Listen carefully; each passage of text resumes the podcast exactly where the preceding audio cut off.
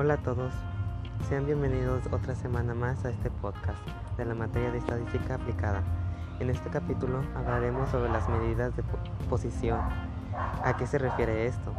Estos son valores que permiten dividir el conjunto de datos en partes porcentuales iguales y se usan para clasificar una observación dentro de una población o muestra. Las más utilizadas son cuartiles, los deciles y los percentiles.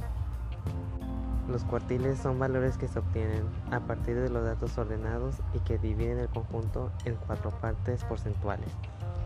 Por tanto, hay tres valores que representan el 25%, el 50% y el 75% de los datos. Cada uno contiene el 25% de ellos y estos los representan como cuartil 1, cuartil 2 y cuartil 3. El siguiente son los deciles.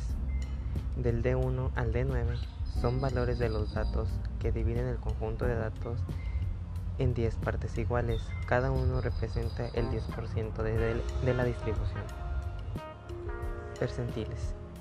Estos se dividen en P1, P2 hasta el P99 o PK. Son los valores de esos datos que dividen el conjunto de datos en 100 partes iguales. Las medidas de posición nos facilitan la información sobre la serie de datos que estamos analizando. Espero y te sirva esta información para tus tareas o proyectos. Nos vemos la próxima semana.